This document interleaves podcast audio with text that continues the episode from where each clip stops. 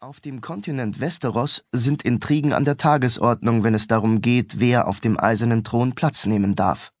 Als König Robert Baratheon, gespielt von Mark Eddy, der Usurpator seinen Freund Eddard Stark, gespielt von Sean Bean, an den Hof ruft, löst er damit eine ganze Reihe von Ereignissen aus, die schließlich zum Krieg zwischen den großen Häusern des Reiches führen.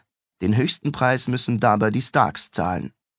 Unterdessen ist weit im Norden eine uralte böse Macht erwacht und bereitet sich darauf vor, in die sieben Königslande einzufallen, und allmählich stellt jenseits der Meerenge die rechtmäßige Königin Daenerys Targaryen, gespielt von Emilia Clarke, die Weichen, um den Thron zurückzuerobern.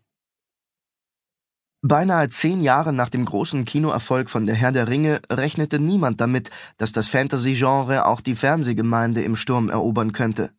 Dafür brauchte es schon einen Schriftsteller, dessen Vision ebenso ausufernd und tiefgreifend wie die von J.R.R. Tolkien war, wenngleich George R.R. Martin mit den Romanen rund um Das Lied von Eis und Feuer eine Welt geschaffen hat, die sich sehr von der des großen britischen Schriftstellers unterscheidet.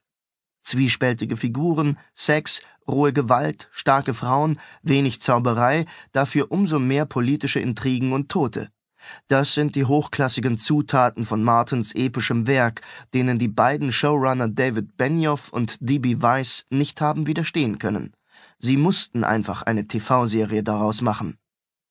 Nachdem er den ersten Band des Zyklus A Game of Thrones, deutscher Titel Die Herren von Winterfell, gelesen hatte, stand Benioff unter Strom. Er wollte sich um jeden Preis die Rechte sichern, um eine Serie daraus schmieden zu dürfen. Er musste nur noch den bärbeißigen Martin überzeugen, der bereits etliche Umsetzungen für das Kino abgelehnt hatte.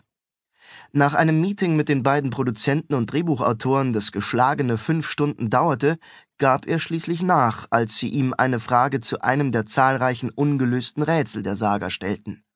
Wer ist die Mutter von John Schnee? Das bewies Martin, dass er es mit zwei waschechten Fans seiner Bücher zu tun hatte.